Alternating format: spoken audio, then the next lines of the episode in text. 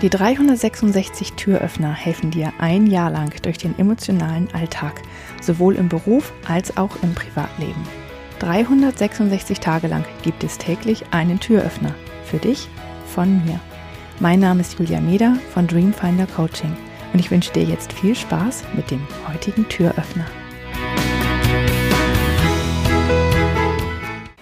Stell dir vor, du hast ein wichtiges Gespräch mit deinem Partner zu führen. Du möchtest dich nämlich beruflich verändern und er sieht das nicht ganz so wie du. Und ähm, du willst ihm aber trotzdem erklären, warum du das jetzt tun musst. Und ihr macht einen Spaziergang und es fällt dir so schwer, das zu beschreiben und zu erklären. Und er hat irgendwie so wenig Verständnis.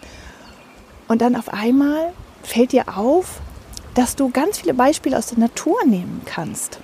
Und du schaust dich um und erklärst ihm am Hand des fließenden Baches, wie dein Leben quasi immer weiter fließt und sich verändert, aber trotzdem gleich bleibt und sehr, sehr stetig ist.